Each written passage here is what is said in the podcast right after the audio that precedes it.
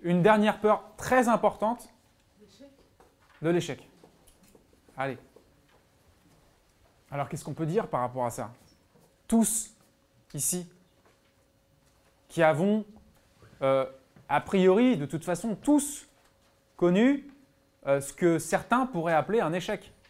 Depuis que vous êtes tout petit, quand vous avez appris à marcher, vous êtes tombé plusieurs fois. Vous êtes relevé.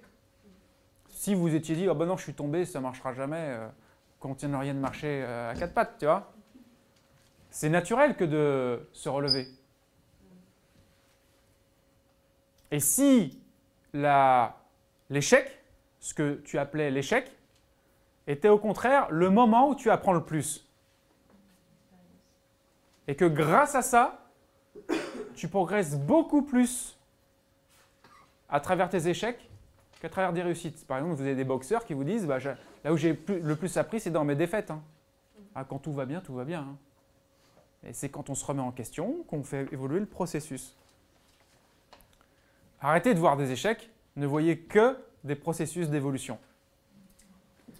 C'est une façon de voir, encore une fois. Hein. Ce n'est pas une vérité, mais ça peut le devenir pour vous. C'est une façon de voir.